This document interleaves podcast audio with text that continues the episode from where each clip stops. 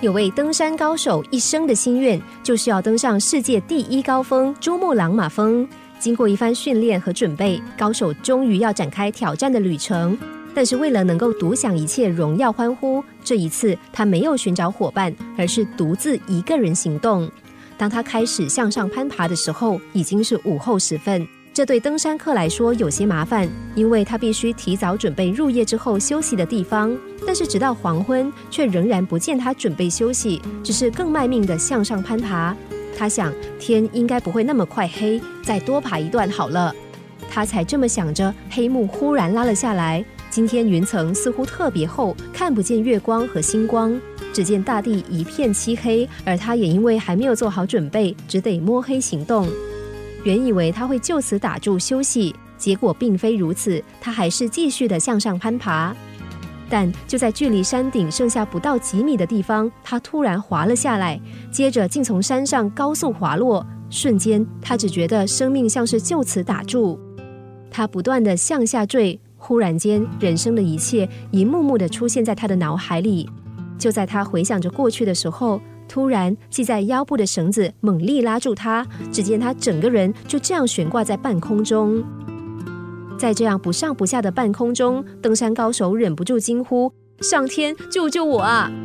忽然，天上竟传来低沉的声音回应他，问他什么事。登山高手听见回应，连忙再次求救。低沉的声音反问他：“你真的相信我吗？”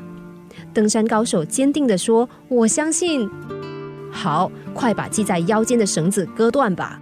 高手一听，反而愣住了，把绳子割断。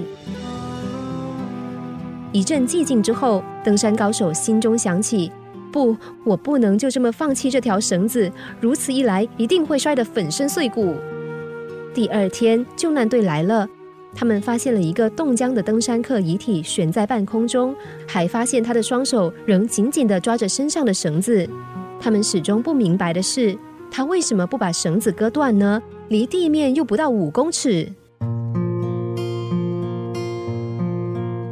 有挑战的勇气，有突破的毅力，确实让人激赏。但是不能够审时度势，不能评估现实的劣势，只知道盲目的往前冲，不过是让自己更显得可笑无知，从而让自己陷入无法挽回的错误局面。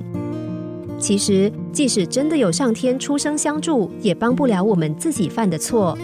如果登山客不是执迷不悟的错误坚持，到最后也不会得出死路一条的结果。贪婪急躁的心虽然能够带来动力，却更容易害我们迷失自己。不要急于预想成功的喜悦，这无法小心累积每一步。想得再兴奋开心，也永远走不到我们想要的目的地。更不要过分的期待别人的欢呼掌声，别人给再多的肯定，都比不上我们挑战成功时给自己的肯定真实。